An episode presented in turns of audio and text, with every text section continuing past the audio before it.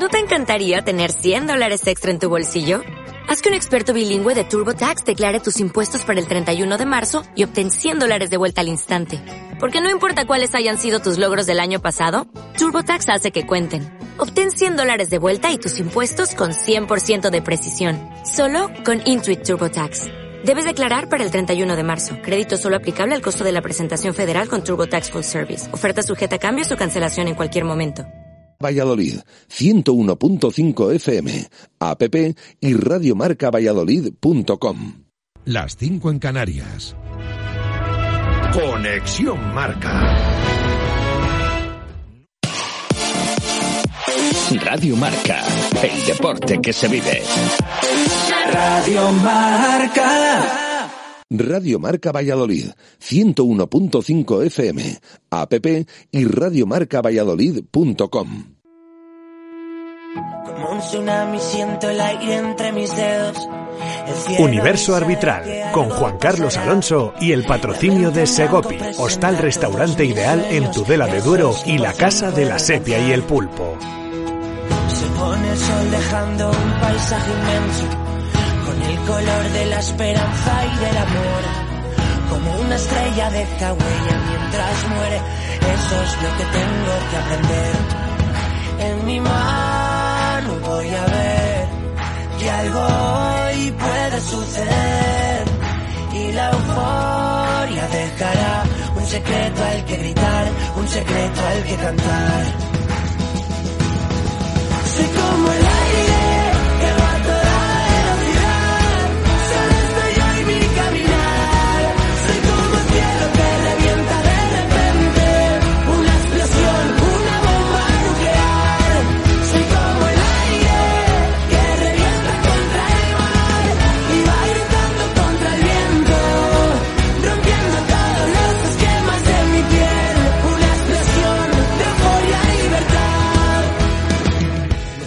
Tardes, Universo Arbitral. Qué ganas teníamos de volver tras varias jornadas disputadas y sin análisis por nuestra parte. Parte por el festivo y parte porque tuvimos marcador Pucela en el partido del, del Real Valladolid. El VAR sigue sin convencer a muchos de los que veis jornada tras jornada partidos de liga. Intentaremos, desde este universo arbitral, dar explicación y entender el porqué de muchas de las decisiones que se toman. Hemos pasado de los penaltitos a las faltitas. Eso decía algún compañero tras lo sucedido en Zorrilla. Además, tendremos nuestro comité de expertos, novedoso en España, un periodista, un entrenador eh, eh, nacional, y analizaremos pues, la polémica que desde el punto de vista mm, de la acción y la sensibilidad y todo lo que ha desatado, como fue la acción de Baena. Estuvo bien estado en el gol del Villarreal Osasuna. Si se quedan con nosotros, obtendrán la respuesta y conocerán la opinión de gente importante. Comienza Universo Arbitral.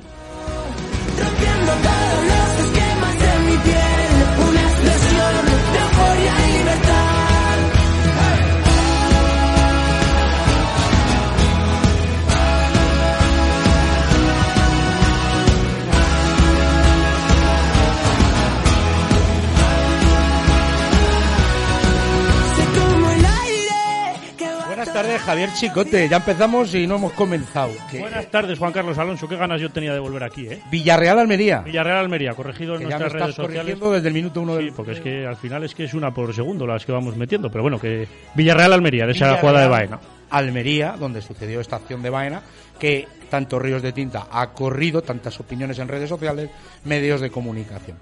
Eh, rápidamente, porque hoy tenemos eh, programa intenso donde vamos a tener voces bastante autorizadas, además hoy casi todo de la casa, es un programa eh, local, pero presento rápidamente a esta comisión de expertos que hemos creado en el universo arbitral y empiezo por nuestro entrenador nacional UEFA Pro 3, ¿no? Ahora se llama. Algo así, vamos cambiando el nombre, sí. Sí, ¿no? Dejarlo así. Un entrenador nacional que nos dará su visión reglamentaria, eh, bueno, pues de, de las acciones eh, que, que, pues van sucediendo, que es muy interesante. Buenas tardes, Álvaro Calvo. Buenas tardes, Juan Carlos Alonso. ¿Todo bien? Todo perfecto, sí. Pues en breve te preguntaré una cosita. Y por supuesto, ya un habitual de Universo Arbitral, don Jesús eh, Pérez Baraja. Buenas tardes. Buenas tardes. Hoy muy universo marca esto, no solo arbitral, con todo lo que tenéis preparado para este programa. Así que nada, eh, vamos a, Hombre. a, a ir debatiendo, a ir escuchando a, a gente de, de la casa, como decías. Hay muy buenos compañeros en, Radio Marca Nacional, en Radio Marca Valladolid, a nivel arbitral.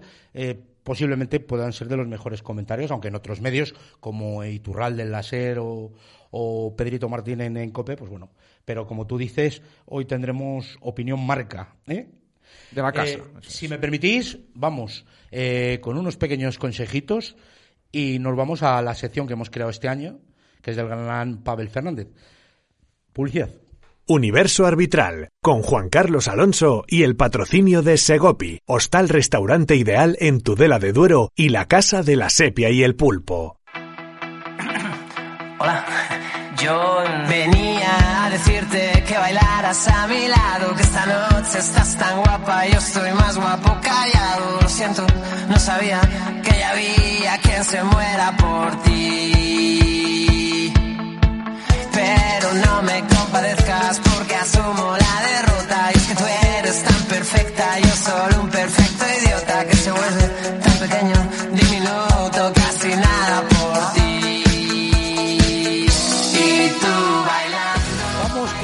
sección de universo arbitral, amigos del arbitraje, que capitanea el gran Pavel Fernández. Buenas tardes, Pavel. ¿Qué tal, Juan Carlos? Oye, qué canción más bonita me ponéis, ¿eh? Me gusta, ¿eh? Mm, Yo me imagino ahí dándolo todo tú, ¿eh? a las 3 de la mañana en, Ibiza. ¿eh? Eh, porque la has elegido tú, más que nada. O sea, quiero decir que... Eso es, eso es. Pero eso, eso era, un, eso era un secreto, ¿no? Eso no tenías que haberlo dicho. Bueno, oye, primero, primero, enhorabuena, enhorabuena, eh, porque además ahora podemos escucharte en otro medio más. ¿eh? Como dice nuestro amigo Baris eh, de Twitter, en la, en la cuenta Twitter, te vamos a matar. Cuéntanos un poco.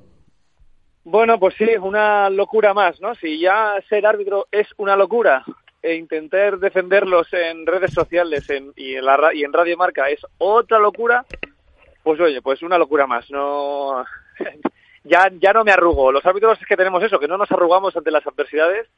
Y bueno, sí, llegó esa propuesta de Felipe, Felipe del Campo. eh, Oye, ¿te animas con, con Gol Televisión? Y yo dije, bueno, pues donde me echen, allí voy. Y ahí estamos, eh, compaginando Radio Marca en partidos de Europa.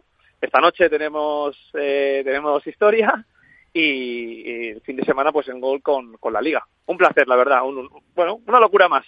Pues nada, a por ello que, que puedes con eso y con más. ¿eh? Eh, vamos a meternos en la harina, porque ya sabes que hoy tenemos un programa cargadísimo, eh, con muchas acciones mm, que han, bueno, pues han levantado eh, bastante polémica, pero quiero empezar como siempre esas tablas que está subiendo a redes sociales, yo las llamaba las Sí. tablas de Moisés, en este caso de Pavel, y bueno, pues algún dato así, que son estas las estadísticas de los 20 árbitros, en este caso 19, porque Alberola Rojas todavía no ha debutado, Eso algún es. dato que, que, bueno, pues mm, te llame la atención en cuanto al número de penaltis pitados, faltas. Bueno, eh, eh, hemos tenido sorpaso este fin de semana. eh, desde que empezó la liga siempre eh, eh, Pablo González Fuertes había sido el árbitro eh, que más eh, media de tarjetas llevaba. Empezó mal porque empezó con aquel partido con unas 15 amarillas y eso le ha ido lastrando. Y ahora pues ya encabeza esa, esa clasificación Cuadra Fernández como árbitro ahora mismo eh, con más tarjetas eh, del, del, del campeonato, con, con 7,33 tarjetas por partido. Cuadra. Bueno, no, no es una media muy alta, ni mucho menos. Ahora ya las medias se van agrupando. Y bueno, yo creo que siete tarjetas por partido en primera división. Bueno, no bueno, bueno, bueno, bueno, bueno. El resto, No. si las miramos en la tabla, eh, una media de 5, 5 y no, más o Sí, menos, pero entre por eso. estoy, estoy con Pavel de que no es una media muy alta 37. eh, en un partido de primera división. Es verdad que sorprende este año. Sí, sí, sí. Es, es verdad que sorprende este año, eh, por ejemplo, los, que- los que más vemos, ¿no? Que son los partidos de Zorrilla, que se ven, se enseñan pocas tarjetas. Es, es verdad que el Valladolid Sí. juega mucho al fútbol, es, vaya- es verdad que hace pocas faltas, pero sí, a mí me sorprende y en resto de partidos también que, que es verdad que los árbitros están siendo más comedidos a la hora de enseñar tarjetas. Como dice Pavel. Aquí que somos todos, aquí que somos todos veteranos, más o menos, unos más que otros, eh, solo hay que echar la vista atrás, 20 años atrás, y cuántas veces veíamos en primera división 15, 17, 18 y 20 tarjetas, las que se veían, ¿eh? Se veían en primera división antes. Eh, yo creo que se ve más ahora, porque el reglamento es mucho más duro, de verdad. Yo es que soy más mayor que vosotros. Tú, Baraja, que para eso eres. eh, ¿Te parece que hay ahora menos? Así al peso, ¿eh? Yo te digo que antiguamente, porque ahora un agarrón se castiga de manera. Y antiguamente yo me acuerdo ver un partido a Sergi Onésimo, agarrarle cuatro veces y no amonestarle al lateral. Baraja. Yo creo que si comparamos con hace 20 años, como dice Pavel, posiblemente sí que esté de acuerdo con, eh, con Juan Carlos en que en esta época se vean más. Pero me, me da la sensación que en las últimas temporadas más recientes, o sea que antes de estas últimas temporadas eh, hubo otra época que todavía se veían más. No sé, ¿eh? Eh, Pero no estáis de acuerdo que no estáis de acuerdo que la tendencia de la IFAB con las reglas de juego es a que cada vez se amoneste menos. A mí me da esa, esa sensación. La sensación de cara al papel, desde luego que sí. O sea, la redacción de reglas, quizás a mí me parece que, que haya que intentar sacar las menos tarjetas posibles y favorecer el juego, que es lo que al final siempre decimos, ¿no? Que en esta última, esta última trayectoria del fútbol lo que se busca es que se juegue más, por lo tanto interrumpir menos y que haya menos sanciones. Lo que pasa que es verdad que Juan Carlos, estoy un poco con Juan Carlos en decir, eh, ahora estas acciones, como se ven menos, se sancionan eh, a veces disciplinariamente más. Pero te voy a un punto muy claro. Agarrones y manos. Antiguamente no será tan Eso es. duro con los agarrones y con las manos. Se sacaban menos tarjetas antes por estos conceptos que ahora aumentan o engrosan mucho la, la media, ¿no? Pero has sacado un debate muy interesante. Eh, Álvaro, tú como entrenador, ¿qué sensación tienes? Yo la sensación es mm, eh, la línea de lo que dice Baraja, es decir, que como que en estas últimas temporadas se cortan un poquito más. También eh, mi opinión es que al árbitro se le valora muchas veces en función de cuántas tarjetas ha sacado. Un árbitro saca pecho si en un partido, por ejemplo, no amonesta a ningún jugador o las amonestaciones son pocas y se sobreentiende que ha llevado bien el partido porque mira qué pocas amonestaciones. Entonces también mm, mentalmente yo creo que los árbitros van en esa línea. Bueno, se ha sido un concepto equivocado. Eh, tú llegabas al colegio de árbitros en su día, los que, jóvenes que nos están escuchando. Espera, que nos estamos retrayendo Joder, 50 años sí, atrás. Llevabas los lunes las actas a la delegación, ¿no? Llevabas las actas. Y te decían, ¿qué tal el partido? Nah, muy bien, sin tarjetas. O sea, el hecho de sacar por tar- pocas tarjetas parece que era sinónimo de que habías bu- hecho buena vida cuando podían haber sido, ¿sabes? La Que guerra. lo habías controlado bien, ¿no? Sí, sí, ya, ya, pero que podía haber habido una guerra allí. ¿Sabes? O para que, bueno. Eh, Pavel, Pero oye. Pavel, por ir un poco avanzando, eh, ¿qué tema nos traes interesante eh, que estás viendo, estás notando que se pueda modificar? eh? Como aquella. Bueno, yo eh, ya llevo días que te lo he comentado muchas veces por, por teléfono, cuando esas, esas tardes que nos ponemos a hablar eh, mucho, mucho rato por teléfono y, y esos debates que hacemos en privado, pues hoy lo quería sacar aquí en, el universo arbitral. Y es, eh, sí que es verdad que no, o el poder de esto que te voy a decir no, no depende del CTA, eh, depende de la liga, pero eh, yo creo que clama ya al cielo el hecho de que los, el monitor del bar no esté ya en la banda opuesta a la de banquillos. Es verdad que llevo unos días en los que estoy viendo que se está controlando un poquito más todo esto, es decir, cuando hay una revisión de bar, estoy viendo que el asistente de banquillos va ahí a echar una mano, el cuarto árbitro por supuesto, estoy viendo que el árbitro eh, ya antes de ir a, a- entrar al área de revisión ya se gira y ya controla un poquito. Parece que, que el CTA ha insistido un poquito en esto porque el año pasado fue un auténtico desastre. No sé si os acordáis, por ejemplo, una de las imágenes dantescas del año pasado en aquel penalti entre el Atlético de Madrid y el Español en el último minuto con Jorge Figueroa, que aquello Sí, parecía el mercado del rastro, aquello era Sí, espectacular. sí, pero dantesca, Pavel, pero yo seguiré defendiendo una cosa. Última No, no, ya, acción claro. de un partido que se jugaba en la vida.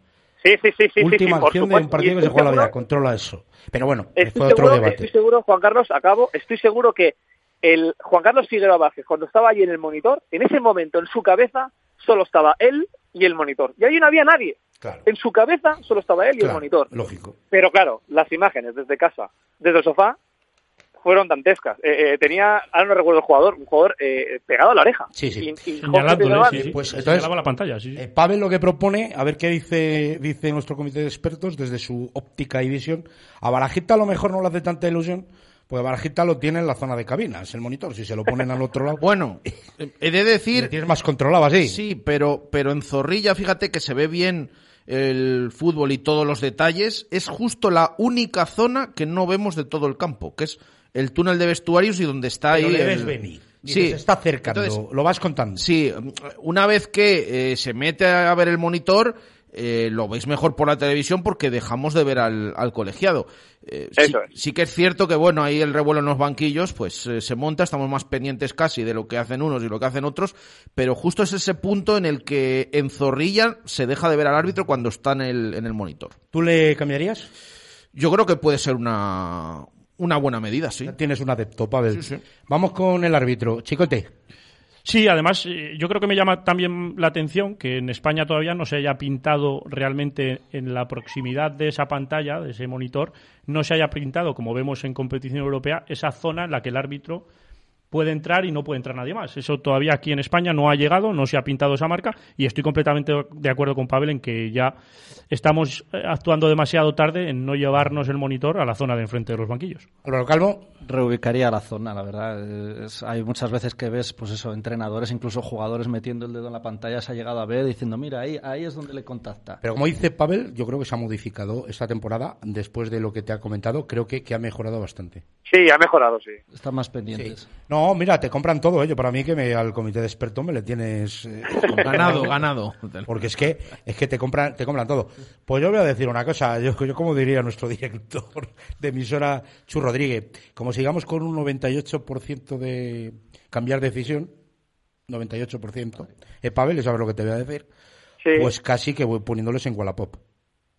Pero que quede claro, O sea, o lo empezamos a emplear de otra manera, y ya lo digo, o sea, lo puedo decir más alto, no más claro, o lo empezamos a utilizar de otra manera, o con un 98% de revisión, que yo entiendo que por el sistema, y no crear más polémica, no crear más polémica, y que es un tema que vamos a hablar, y ya te lo enlazo. ¿Os imagináis que anula Jorge Figueroa que el segundo gol da gol? Porque va al monitor, lo vuelve a ver, ¿no? Y dice, gol.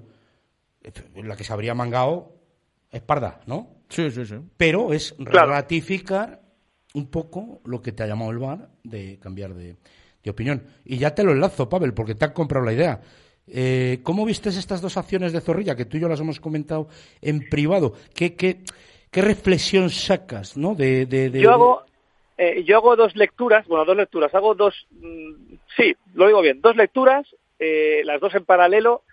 La primera, eh, me cabrea que si para pitar un penalti el CTA pide que esa falta sea clarísima, ¿por qué no se usa el mismo criterio para anular un gol? Si anulamos un gol, tiene que ser una falta clarísima. Esa es la primera. Y la segunda es, ¿por qué si el árbitro que está en el campo, que ha estado usando un criterio durante los 90 minutos, entiendo más o menos uniforme durante todo el tiempo, para él no es falta, que está a tres metros, ¿por qué está arbitrando el de las rozas que está allí sentado eh, con aire acondicionado? ¿Por qué no prevalece la decisión del árbitro que está a tres metros, insisto? Y para él, en directo, no ha sido falta. Otra cosa es Sí, sí. que ocurra a su espalda, que esté lejos, que esté mal colocado. No, no, es que Jorge Figueroa está a tres metros. Y hablo de los dos goles, ¿eh? Mm, que para mí son prácticamente idénticos.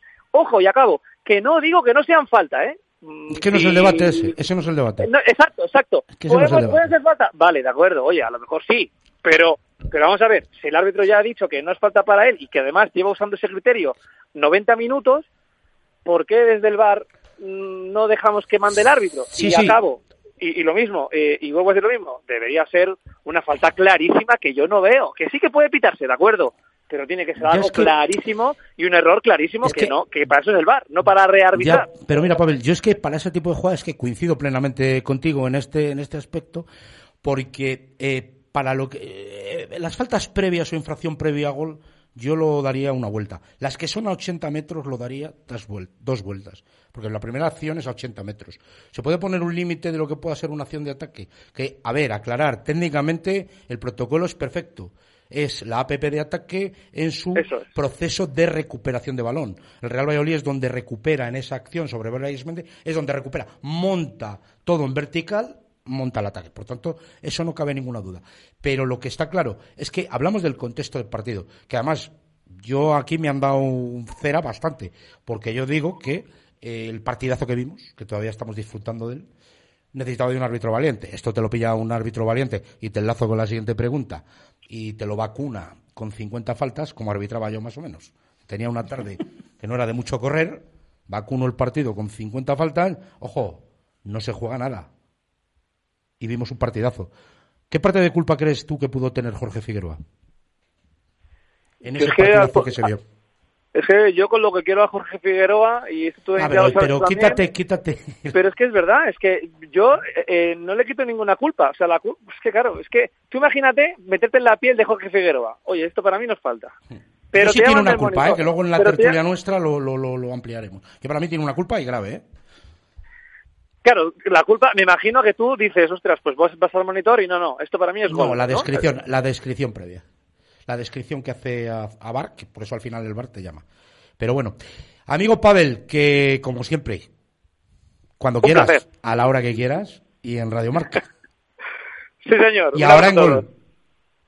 Pasarlo bien. Un abrazo muy fuerte. Un abrazo.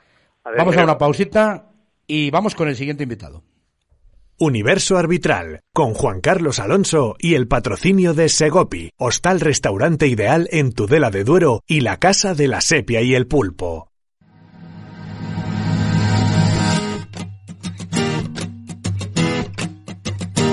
Estoy cansado de salir de noche y ver siempre la misma gente. Estoy flipando de que la gente se invente, cuente y luego reinvente. Apoltronado en el sofá de mi casa, vente, si está caliente. Maestrados, vamos al mismo sitio, todos aunque luego ni entres. Alucinando de que me miren de arriba abajo como un delincuente. Intoxicado de que me pongan esa puta música indiferente. Quiero entrar en tu garito con zapatillas que no me miren mal a pasar. Estoy cansado de siempre. Buenas tardes, don Alfonso Pérez Burrul. ¿Qué tal? Buenas tardes. ¿Cómo estás? Mira, mira, mira qué norma más absurda de algunos garitos entrar con zapatillas, ¿no? Porque vamos a hablar de normas, que son más Bueno, a mí eso me ha pasado, ¿eh? Ahora que habéis puesto el canto del loco, ¿Eh? eso me ha pasado. Pero digo que qué norma más absurda muchas veces que no te dejaban entrar con zapatillas a ciertos locales. Y ya te digo cuando ibas con ibas con bermudas. Ay, ya. Date por jodido ya. Ahora ya no, pero joder, al principio depende del sitio. Es que veníamos de los pueblos además y dices, joder, no puede ser, ibas a Madrid y por ahí. Dices, no, no, con bermudas no se puede entrar. Digo, vale, hombre. Pues es que con el queríamos que contar, queríamos contar hoy con la, una opinión autorizadísima de una persona que ha estado ahí abajo, es árbitro internacional y que, bueno, pues tiene además, yo creo, mucha información sobre, bueno, pues la jugada más polémica, ¿no? Y quizás la jugada más complicada en cuanto a la hora de decir una cosa o la contraria, ¿no? Que fue la amonestación a Baena en ese Villarreal Almería. A, a bote pronto, Alfonso. ¿A ti te parece que está bien amonestado? Eh, no. Y sé que me quedo solo en el intento. Y es que es una voz, por eso digo, autorizada, con mucha información y que nos dé sus argumentos.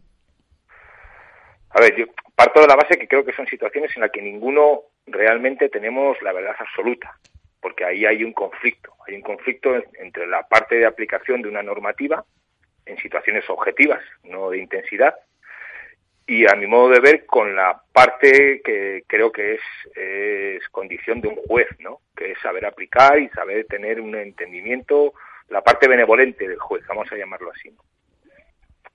A partir de ahí, mm, yo creo que hay circunstancias en las que una tarjeta amarilla, como lo que pasó el otro día, por el motivo que fue, teniendo en cuenta por qué se sanciona esa tarjeta, yo creo que el árbitro tiene suficiente margen para decidir que no es tarjeta amarilla.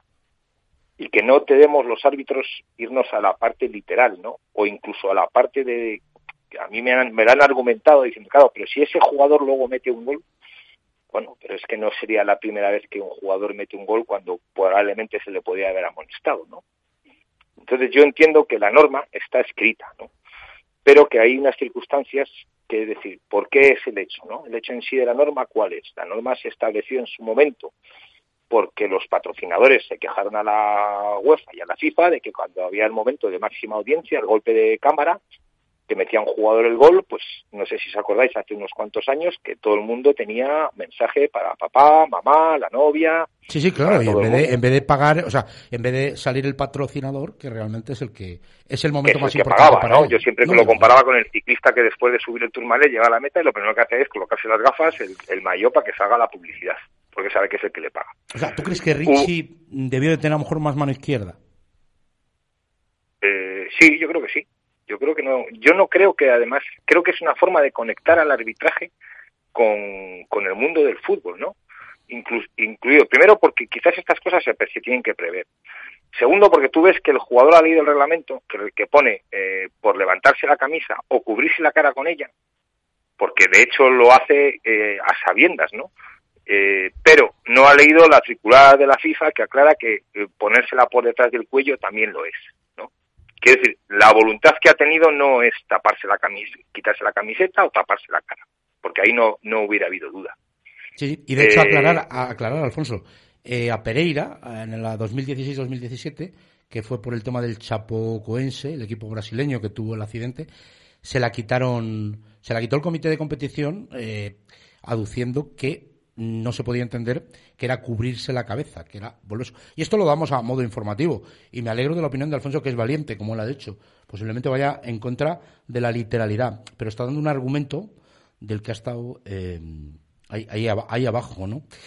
Lo que yo creo que nosotros tenemos que tener un poco de, no sé si llamarlo atrevimiento o imaginación, ¿no? Pero sí de ponderar las cosas, ¿no? Primero porque tú sabes que eso va a pasar. En un partido como el del otro día, tú sabes que seguramente hay un jugador que si mete un gol le va, le va, a, le va a dedicar el gol a Llaneza, seguro. Entonces, quizás prever o avisar, ¿no? En segundo lugar, porque la norma también te habla de, de celebraciones excesivas, de mensajes eh, que inciten a la violencia o a la xenofobia. En fin, yo creo que son muchas variables para que el árbitro, y además que lo haga en modo no ejemplarizante, pero sí consciente. Si ya, si ya hace que le puedo amonestar. Pero es que no me sale amonestar porque no creo que tenga esa incidencia que puede tener eso. y a partir de ahí yo creo que se, se conecta, perdóname, porque incluso yo creo que son situaciones que como son públicas y notorias, incluso pueden servir para que luego el comité aclare, aclare y que diga, vamos a ver, esto ha pasado, pero les recordamos a todos que la norma dice esto y que tengan cuidado, etcétera, etcétera. Quiere decir que eh, aprovechar estas circunstancias para conectar más el arbitraje, ¿no? Para luego evitar que nos digan, es que eh, para unas cosas sí, para otras cosas no, es que había que mirar para otro lado. No, no, si no se trata de mirar para otro lado, porque todas esas cosas, aparte de los ojos del árbitro, hay otros muchos ojos que están, que están en el partido, ¿no? Pero sí para decir, vale, no pasa nada. Es un momento que ha pasado esto, que el jugador encima dice, coño, yo es que pensé que si lo ponía así, como no me la tapaba y no me la quitaba, pues no pasaba nada. Yo creo que todo eso para un juez aunque sea árbitro de fútbol, creo que, creo que es bueno. Creo que es bueno que se hagan así las cosas. Javi Chico, te, quiera comentar algo. Pues mira, yo, eh, eh, exárbitro también, estoy de acuerdo con Alfonso. De hecho, a Juan Carlos Alonso nada más que pasó la acción, estuvimos hablando de modo interno, yo le decía lo mismo, que creo que es una acción que que es muy clara eh, a la hora de la teoría, pero que entiendo que los árbitros, si queremos eh, ser jueces de verdad e impartir justicia y si queremos acercarnos realmente al mundo del fútbol, era la mejor opción, quizás este escenario, para, para demostrar ese punto, esa mano izquierda que tanto se nos pide muchas veces y que creo que Alfonso da unos argumentos eh, completamente válidos y por otra parte creo que el jugador eh, debe conocer este tipo de... acciones y debe saber actuar ante este tipo de acciones. Y me uno también a, decir, eh, el árbitro también tiene que tener, aunque sea clara, sea evidente, sea porque me lo dice la regla, pero hay que tener mano izquierda y más aún cuando conlleva una expulsión. Pero también, también aclarar una cosa se le amonesta por ponérsela detrás del cuello, no por el mensaje, porque ha habido muchas portadas diciendo amonestado por... No, no, está claro, el, acta es claro, el acta es, eh, lo, dice claro, no es, no es por el mensaje que se pues, muestra. Pues, queda muy claro. Yo creo que es un... Sí, dime, Perdón, perdón, creo que es un matiz que es mucho más pequeño que lo que supone la acción en sí. insisto, a partir de ahí, si se genera polémica, bueno, pues ahí está, ahora mismo las redes sociales, la comunicación es mucho más fluida ahora mismo, pues eso puede supeditar una, una aclaración del comité de árbitros. De decir, vamos a ver, compramos ambas cosas, porque, porque, pero aclaramos que estas jugadas, en lo sucesivo, que todo el mundo tenga en cuenta que hay que hacerlo así y así. Y creo que quedamos mucho mejor todos. No creo que el Almería, cualquier equipo, hubiera reclamado la expulsión del jugador, ¿no?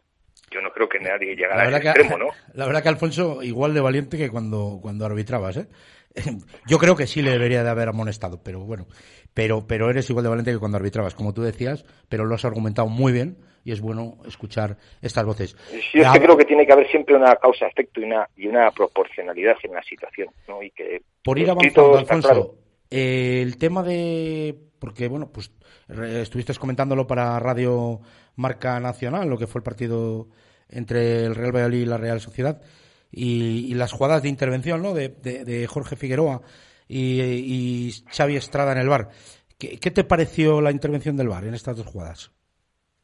Me parece en la segunda un error, claro, porque no esa jugada no tiene nada de claro manifiesto público y notorio que pone el protocolo VAR. Eh, me parece que es un ejemplo, aunque sé que se hubiera montado un lío guapo en, en pero creo que si por la insistencia Jorge tiene que ir al bar, tiene que ir al bar a decir muy bien, ya lo he visto, pero no tiene nada que ver con la primera, porque de hecho no tiene nada que ver.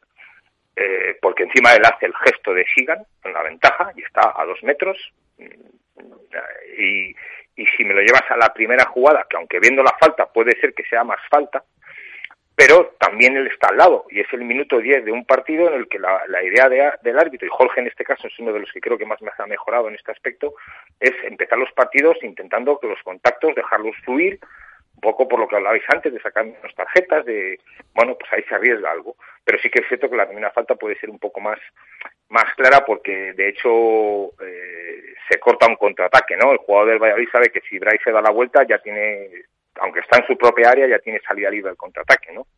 Mm, Pero yo creo que no tiene nada que ver ninguna de las Yo creo que el VAR en este caso no debe intervenir ninguna de las dos. O sea, en ninguna de las dos debería de haber entrado. Baraja te quiere apuntar, te quiere decir algo que es compañero, ya sabes, alguna vez has Sí, coincidido correcto. con él en Jesús Pérez Baraja. Es que yo, sobre todo por el tema este de, del VAR, o sea, estamos hablando, no debería intervenir en, en ninguna, pero estamos hablando que es falta y que está bien pitado y bien anulado los dos goles. A ver, a mi modo de ver el segundo no.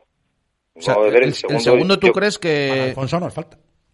No, yo creo que es una disputa en el centro del campo, que puede haber un pequeño contacto y que el árbitro que está a 10 metros señala con el dedo al balón, que es el gesto que hace el árbitro para decir lo he visto, pero no me parece falta, y eso, eso mismo ya es lo más, lo que más, lo que más tiene que valer. ¿Por qué? Porque ante la duda de que no sea falta, el árbitro está al lado y ha dicho no es falta. Luego ves la imagen y efectivamente, pa- para uno sí, para otro no, pero, ¿Y dónde- pero entonces el, es que si no está arbitrando el del VAR. ¿Y dónde crees, Alfonso? Pero es que lo mismo, eso, eso podría ser otro debate, ¿no? Si tiene que intervenir en las jugadas.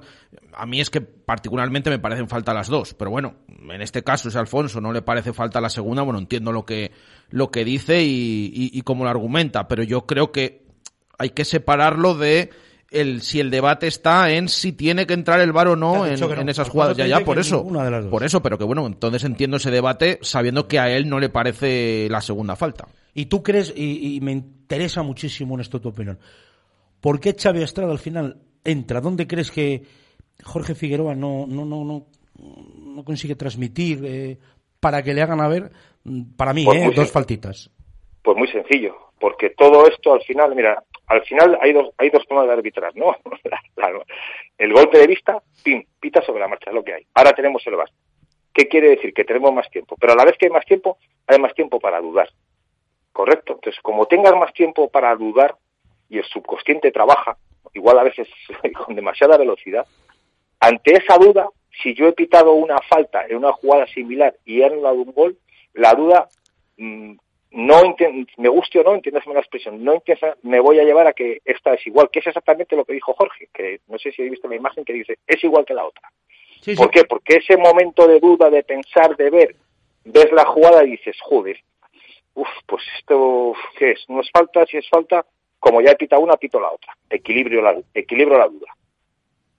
Eso es lo que pasa. Yo, es lo, yo así lo veo. A mí me hubiera gustado, sinceramente, que, que, que se vaya al bar, ya que ha sido una, vale, vamos a comprar que vayas a la otra, para que todo el mundo vea que pones los medios para tomar una decisión, lo ves, y que al salir de bar no tiene nada que ver una jugada con otra, porque realmente si coges las dos faltas es que no tiene nada que ver, en mi opinión. Una es un contacto de dos jugadores que disputan el balón y otro es una falta que se hace más intencional, que metes el pie entre las dos piernas porque sabes que Bray Méndez si se da la vuelta ya te ha cogido el contraataque y en tres toques lo tienes en el otro área. O sea que mm, tú piensas, Alfonso, que claramente si no hubiera habido esa primera jugada, la segunda ni siquiera se le, se le llama y pasa desapercibida también.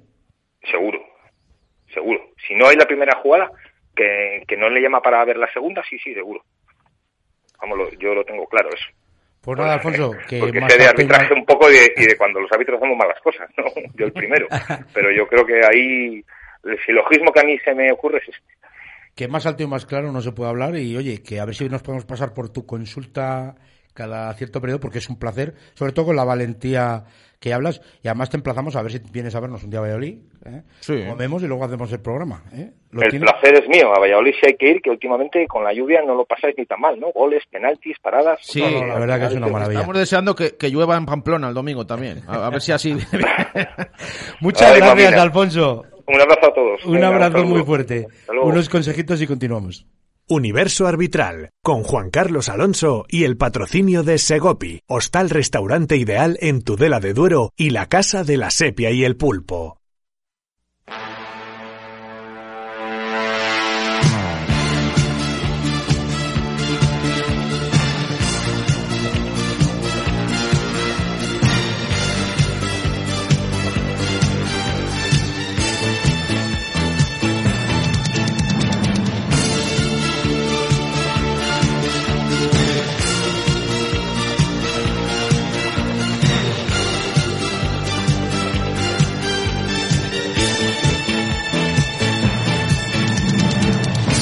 Soy de aquellos que sueñan con la libertad.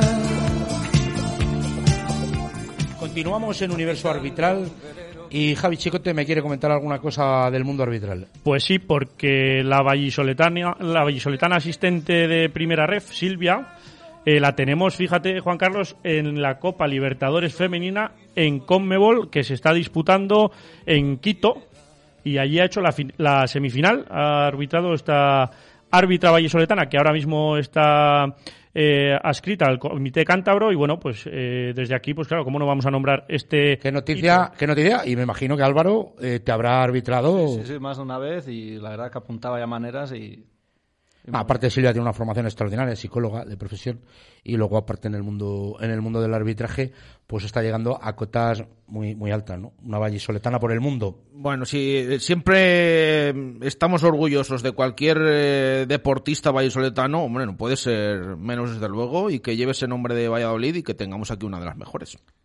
Y bueno, eh, esta semana designaciones internacionales, además eh, esta, es- esta sección me ha obligado a decirla el director del programa, lo voy a decir así, porque bueno, está Su Sánchez Martínez arbitrando ese Ajax-Liverpool y Jesús Gil Manzano que arbitrará el, el Eintracht de Frankfurt-Marsella. bueno, bien, pues muy bien.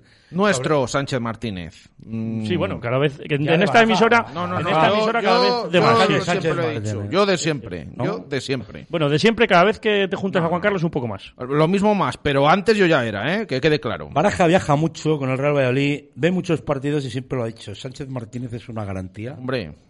En los Madrid-Barça sí. ¿Te acuerdas en Vallecas hace dos años? Tres, ¿no? Tres y la salvación, ¿no? Sí, sí, sí, sí. Y, pero vamos, pero no solo por ese partido, ¿eh? A mí siempre me da la sensación que es el árbitro que claramente para mí es de lo mejor de Y también descendimos con él, ojo. Porque Sí. para que veas, el día del Atlético de Madrid... El otro Real día pitó un penalti que hace el balón al jugador. Bueno, eh, Eh, vamos un, Por hablar de todo, Evo, eh, claro. tampoco, claro. Es que si comentas y tal, porque yo quería que me comentara. sí, sí me comenta. Eh, vamos un poco a, desgranar un poco lo que han ido ya apuntando eh, Alfonso Pérez Burrul en los temas de eh, el VAR, aunque ha quedado sobre todo muy claro. Me gustaría escuchar tu opinión, Álvaro, como, como entrenador. ¿Tú esperabas que el VAR viniera para estas jugadas de a 80 metros? eh, Eh, está claro que hay que poner el inicio de la jugada en algún lado. ¿Hasta dónde rebobinar? Esa es la pregunta de siempre. Pues eh, han puesto el punto fácil que es recuperación de balón. Yo lo que preguntaría o, tengo la duda, es decir, en este mismo tipo de, esa misma acción de Oscar Plano, eh, si sucede dentro del área, lo que siempre nos han dicho es el árbitro estaba bien colocado, el árbitro lo ha observado, lo ha valorado y ha decidido no pitarlo y no se le llama al VAR. Sin embargo, como la falta en vez de dentro del área sucede fuera y a través de esa recuperación de balón se produce un gol, sí que se le avisa. Para mí es una clara contradicción en el tema de protocolo de VAR, porque en esta jugada el árbitro está bien colocado, el árbitro valora la falta, ve el tipo de arbitraje que está llevando ese día y decide no pitarla, igual que se ocurre en el área. A Mateu se lo hubiera rectificado, chicote, esa pregunta es para ti. ¿Y por qué a Mateu no se le hubiera rectificado? Pues mira, sencillamente no, porque Mateu, con esto de las explicaciones a la salabor, lo tiene excesivamente claro. Él da un mensaje claro y conciso. Stop. La descripción de la jugada. Un tema que muchas veces se nos olvida y ojalá algún día, de verdad, creyendo en la transparencia, se pudieran escuchar los audios. Yo sé que caerían palos por todos los lados, pero es que ya caen. Es decir, no hago esto o no hablo porque va a haber muchos palos. Pero seguramente que ayudaría a conocer A muchas más cosas. Ayudaría, eso está claro. y otra Seguro. cosa que quería Entonces, comentar, que no he acabado. la- importante, sí, no, no, sí, vas a seguir, porque te voy a preguntar. La descripción. Es que lo has dicho fantástico, por eso te he cortado. La descripción. ¿Qué pasa en la descripción entre esa labor y el colegiado? Cuando el colegiado puede ser recomendado a ver la jugada y cuando directamente el bar se sí me dice, oye, como decía Álvaro Calvo, estás tú ahí a un metro. Yo creo que esto es, es muy sencillo y hay que explicárselo a la gente para que la gente comprenda cómo se suceden estos acontecimientos desde la sala BOR. Eh, sucede la jugada, la jugada acaba en gol. Desde ese momento el AVAR le dice al colegiado que hay que revisar la jugada. Se produce esa revisión. Al árbitro ya le están comentando qué opinión le merece el- la recuperación del balón del Valladolid y el árbitro da una opinión que es de lo que él ve, que Jorge Figueroa en este caso diría, eh, pues que no sé lo que diría Jorge Figueroa, pero me lo invento, por ejemplo, pues eh, yo veo un agarrón, no me parece falta, continúo. Yo, yo, no yo, yo te voy a decir, yo creo que yo creo que podría decir por la por el resultado final, Jesús, sobre todo. Yo creo que le diría eh, nada, se tira. Vale. No hay nada, se tira. Ya Una vez puede que- ser un problema. Una vez ¿Por que el Porque ya el bar, ¿qué pasa? escucha esa, No esa opinión, no hay nada, no, no hay nada. no hay nada, el VAR te va a decir, te aconsejo que vayas a revisarla. Porque hay un contacto. Porque hay un contacto. Eso no, no, eso no es mentira que no hubiera un contacto. Claro, no, eso es así. Suficiente de falta. Hablamos mucho también dentro de las jugadas dentro del área, o sea, tal cual, que si te eh, si te pueden eh, en función de lo que veas tú si has visto contacto o no. Claro, una cosa es lo que digas lo que de- si si crees que no ha habido absolutamente nada o que sí ha habido contacto. Por eso decía al principio de la exposición que a Mateo esto no se lo hacen, porque Mateo explica que ve el contacto, que el contacto para él no es suficiente como para señalar falta y a jugar. Aparte, te voy a hacer una, una pregunta, porque has hecho informes en el centro de tecnificación cuando estabas con Julián Rodríguez Santiago, y me encantaría saber eh, tu opinión técnica. Si tú quitas estas dos jugadas, o sea, en una palabra, si no hubiera habido VAR, a Jorge Figueroa, en el cómputo global del partido, cómo lo lleva, número de tarjetas, y sobre todo lo que yo te decía en el editorial, el partidazo que se dio, ¿qué valoración harías de Jorge Figueroa? Pues está claro que Jorge Figueroa, lleva demostrando todo el año que sus partidos son valientes, que su listón en cuanto a señalar faltas es alto, que él deja jugar, que los contactos mínimos no le señaliza. Eh, tengo que decir que el arbitraje de Jorge Figueroa favorece a que los partidos sean vistosos, a que en los partidos se juegue y se produzcan ciertas acciones que para él son normales y no necesita eh, sancionar nada. Eh, y lo vimos en Zorrilla el otro día. Hay dos, tres jugadas de choque arriba que él no señala nada. Hay tres faltitas en el medio campo, cuatro faltitas en el medio campo que no la señala.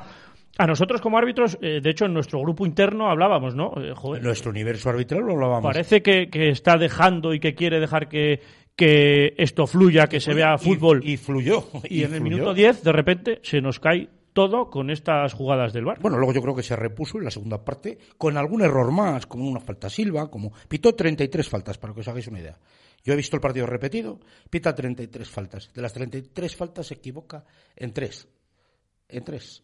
Deja continuar muchas, deja continuar muchas, hasta yo creo que un total de 10 que entrarían en el limbo de falta no falta. O sea, un árbitro te las pita, otro no, en función del contexto. 10 de esas 10 dio bastantes ventajas, ¿vale? Dio bastantes ventajas. Y luego tuvo estas dos que tiene la mala suerte de que acaban en gol. Este es un- un- una disección técnica del arbitraje. Y estas, en, en- en tu opinión, Juan Carlos, dices 33 se confundió en 3. ¿Y estas dos, dónde van? ¿Al lado que se confundió o al lado No, que no, acertó? te hablo de las que señaló. Y luego te he dicho que hay 10 que son punibles, que, las puedes pitar en función de cómo vaya el partido, y que él en un momento determinado deja continuar. Yo la de Brais Méndez, por poner en contexto, es una jugada que Brais Méndez estaba loco porque le hicieran falta. Es verdad que plano, creo que mete la pierna, pero yo creo que también él colabora mucho, Brais Méndez, en, en- en- que esa falta suceda. Que la pita, pues es que no puede decir nadie nada. Pero lo que sí es que aquí hablamos de lo que es la intervención del bar. La de plano, estoy con Burrul. El balón pasa a dos metros de plano. Y plano, evidentemente, recibe un empujón. Y me apuntaba a Dri Gómez. Es que también le toca abajo. Sí, es verdad que le toca abajo. Pita falta. Pues pita falta. Pero es una jugada que dentro del contexto del partido que estaba llevando, Es, lo que volvemos a ver, es que es complicado mantener un listón. De todas formas, habláis mucho. Si fuera Mateu le hubieran corregido. Mm, Yo había leído mm, una estadística sobre Figueroa Vázquez, que es uno de los que más llaman, no sé si es, si es eh, acertado, es uno de los que más llaman al bar. Esto también lo tiene en cuenta, me imagino, el, el que está en, en la sala BOR para llamar a un árbitro a otro. Qué buena Habéis- apreciación. Habéis hablado Qué del buena apreciación. de Mateu, ¿no? Qué buena apreciación. Está teniendo mala suerte en algunas jugadas, si las vais a entender, como la jugada del Atlético de Madrid que le dan la cara, ¿no? Que en principio pita algo que no sucede, que eso a veces no lo entendéis. Y yo siempre os digo que muchas se pitan por intuición, por olfato, se pita así. Porque la técnica arbitral es así. Si solo pitáramos lo que viéramos, pitaríamos más bien poco, porque en un contexto de tantos jugadores, el juego rápido y demás, entonces la, la intuición, la ¿no? Bueno, dicho esto, la jugada del Atlético de Madrid, que el balón le da en la cara, ¿sabes por qué le pasa? Porque él sigue haciendo el arbitraje clásico. Él pita en el campo. Él no espera a, bueno, si hay algo, ¿me entiendes? Él pita. O sea, él a lo mejor, ¿qué se tiene que adaptar al fútbol con bar? Eh, que, que, que, que, que tiene que, que entender que hay un compañero que le puede revisar y ser más contundente en las descripciones de Esa la es la clave, esa es la clave de lo Pero que yo. buen apunte. El apunte que tú haces, yo creo que la clave está en esto, en que Jorge Figueroa tiene que adaptarse al fútbol actual, al fútbol bar, y en sus descripciones tiene que ser mucho más tajante para que el bar, años, ¿eh? eso es, para que el bar no le no le llame a, a revisar este tipo de cosas. Pero- Que es que creo que estamos todos de acuerdo en la mesa que para ninguno el bar tiene que entrar en estas jugadas. Pero entonces estáis diciendo, por lo que os entiendo a los tres, que eh, en este caso, eh, eh, perdón, Figueroa tiene que modificar su forma de arbitrar. No, decir, tiene que modificar su forma de transmitir la información al bar. Pero eh, hablabas al principio de que el listón de las faltas estaba alto y eso hace además como espectador eh, que el juego fluya más y que sea más bonito. Entonces tiene que bajar ese listón porque le van a pillar en muchos renuncios. O no, él puede mantener ese listón y matizar cuando tenga este tipo de jugadas de, de balones robados que acaban en gol, desgraciada o acertadamente, matizar esa definición que él hacia el bar. Si él ya ha peritado la jugada en el campo, él no puede dejar en ningún momento abierto a que alguien le revise nada. Yo creo que si esta semana él se sienta en su casa y analiza los arbitrajes que está haciendo y la estadística que decía Baraja de que es el árbitro que más le llaman, pues a lo mejor toma la decisión de mm, voy a ser más restrictivo en las faltas. Voy a pitar faltas que ahora mismo me parece que no son o que tengo que dejar seguir porque son faltitas, pues igual las tengo que empezar a pitar porque si no me van a seguir llamando y me van a seguir Una puntualización. penalizando. Le llaman, pero no le han llamado siempre por faltas que acaban en gol. Es la primera vez, porque es que además es una jugada que es bastante inusual. De hecho, llevamos la jornada anterior una también con la Real Sociedad, Real Sociedad Mallorca, y dos, mm, yo no tengo más contabilizadas.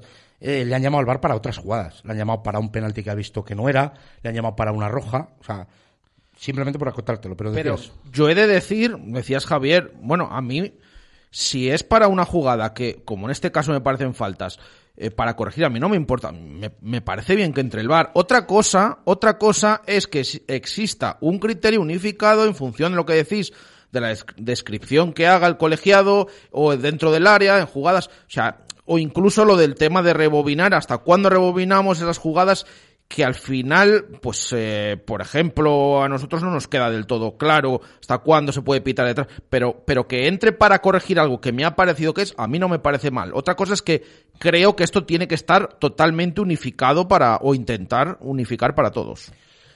Pues bueno, haciendo un resumen, que luego nos lo hará Javi Chicote al final del programa, yo creo que la actuación técnica de Figueroa estuvo mm, bien correcta. Yo creo que no imponerse eh, las decisiones que había tomado en el campo, como decía eh, Álvaro Calvo, que estaba a un metro, eh, yo creo que le hace suspender su actuación. Y atención, que nos vamos a la jugada de la semana, que lo patrocina restaurante La Dama de la Motilla. Y ya sabéis que la jugada de la semana tiene una sintonía. Por favor, sí o no. Con matices. A ver si es posible.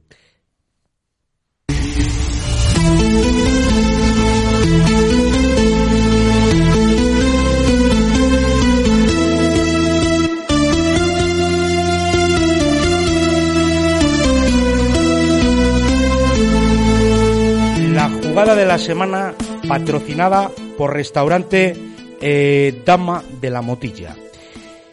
Nuestro comité de expertos va a opinar.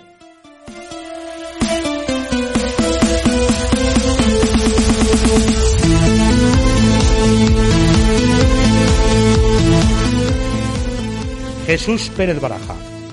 ¿Debió amonestar de Burgos Bengoechea a Baena por ponerse la camiseta por encima del cuello? Muy a mi pesar, sí.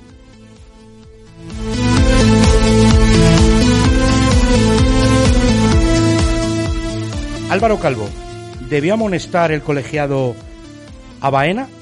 Sí.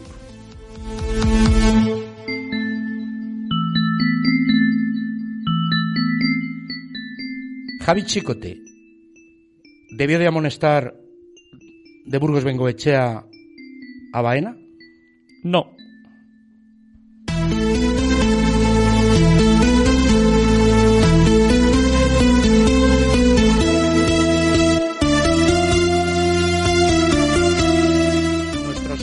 Oyentes a través de nuestra cuenta de Twitter, Universo Arbitral, Javier Chicote, también han opinado. ¿Qué dice la encuesta? Pues sí, nuestro comité de expertos de las redes sociales en arroba universo arbitral nos dice que sí, que debió amonestar por casi mayoría absoluta, vamos a decir, un 78% de nuestros oyentes dice que sí que debió amonestar a Baena el árbitro contra el 22 que dice que no, que no se comprende esa amonestación al jugador del Villarreal.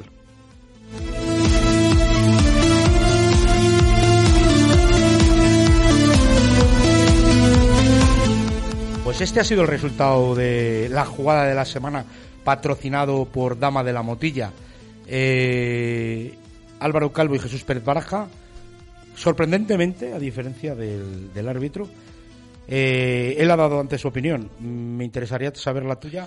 Baraja, ¿por qué sí debía de amonestar a, a Baena? Bueno, mm, sobre todo, pues porque es algo que está claramente en el, en el reglamento, en la norma y, y lamentablemente, aunque sea, lo decía antes eh, Alfonso, por el tema este que se hizo para que los mensajes se dejaran de mandar saludos o dedicatorias a no sé cuántas personas, de familiares, allegados y tal.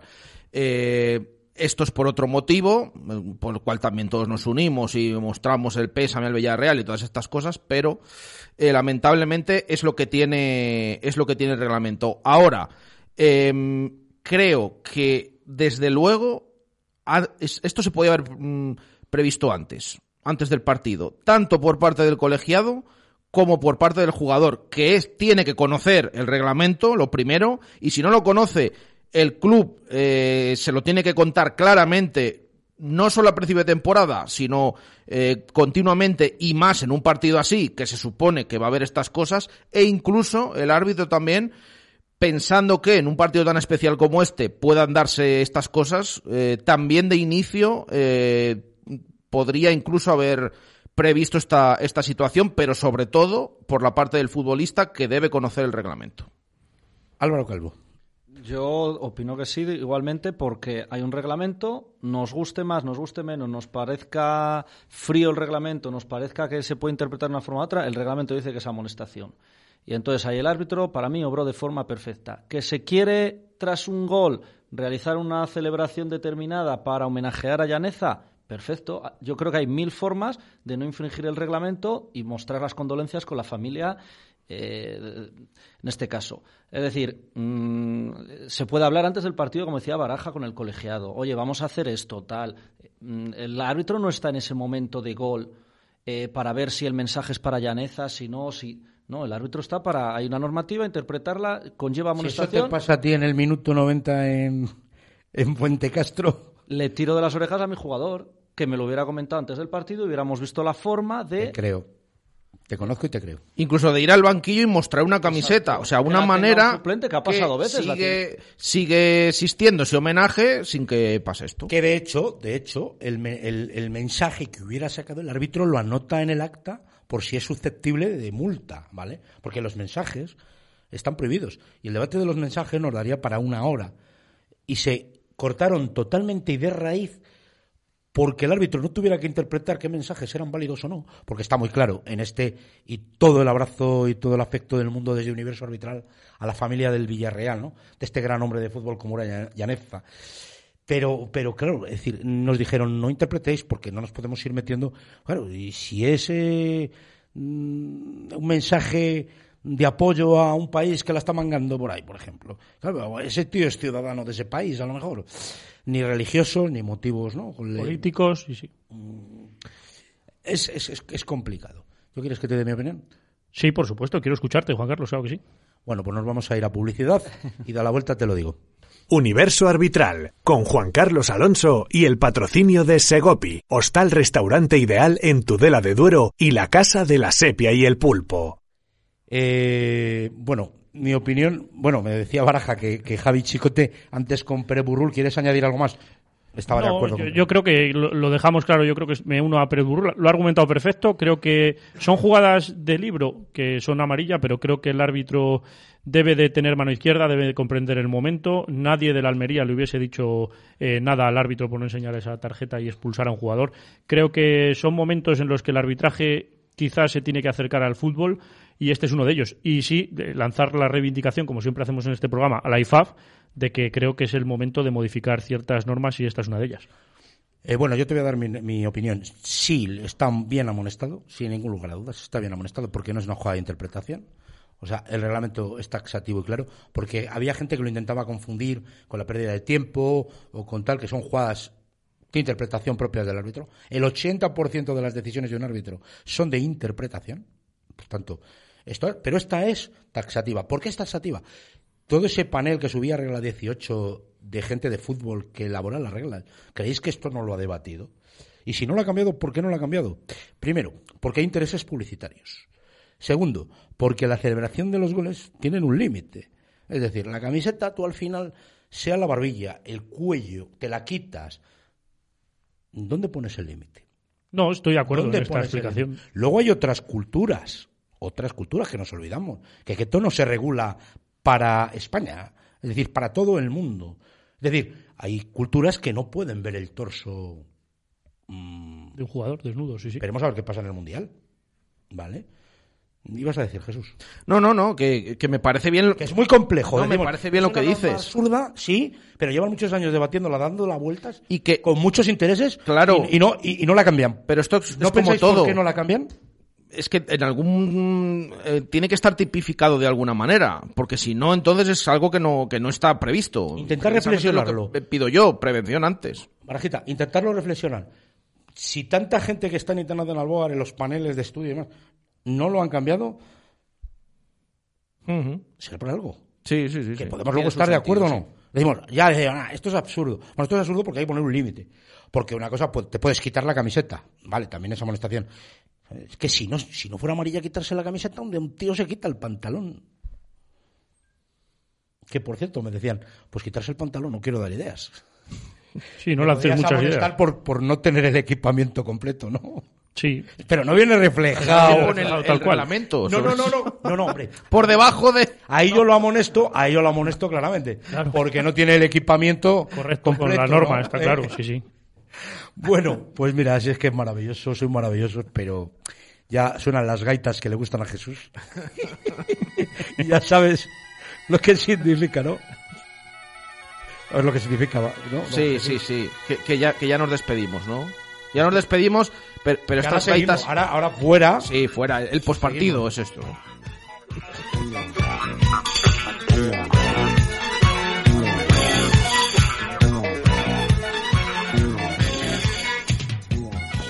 Pues llega el final y con ello el resumen de Javier Chicote. Pues por Universo Arbitral ha pasado Pavel Fernández esta semana contándonos esas estadísticas que elabora en su cuenta de Twitter. Nos hablaba también Alfonso Pérez Burrul de esa jugada tan eh, llamativa que hemos tenido en la Liga de Fútbol Profesional esta semana, en ese Villarreal Almería, esa jugada de Baena. Alfonso argumentaba, recuerdo que es un árbitro internacional que ha estado ahí abajo, decía que para él no era amarilla. Y nuestro comité de expertos y nuestros oyentes en nuestras redes sociales determinaban que esa jugada para todos los de esta mesa y en redes sociales un 78% debía de ser amonestado el jugador del Villarreal. Muchas gracias, Javier Chicote, pero tú no has dicho que debía de ser amonestado. O sea, decías lo contrario. Sí, no, no, soy el único que me he quedado con Alfonso Pérez Burrul. Muchas gracias, Javier Hasta Chicote. la semana que viene.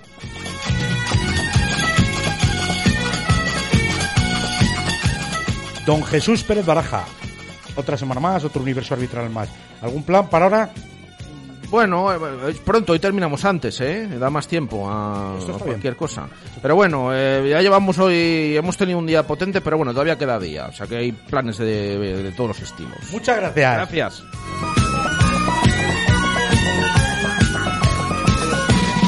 Álvaro Calvo, entrenador. Muchas ¿Qué nos gracias, recomiendas? muchas gracias Juan Carlos otra vez por habernos invitado. ¿Qué nos recomiendas para ver? Eh, hombre, como no. Ahora la segunda parte, no, la primera parte empieza a las 7 del Inter y luego pues el Barcelona, ¿no? Muchas gracias, Álvaro Calvo.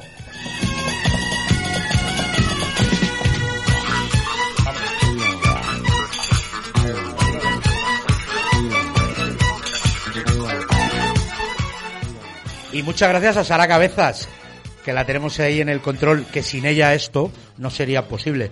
Y a todos ustedes, hasta la semana que viene con más universo arbitral. Y recuerden, los árbitros no roban, los árbitros se equivocan. Gracias.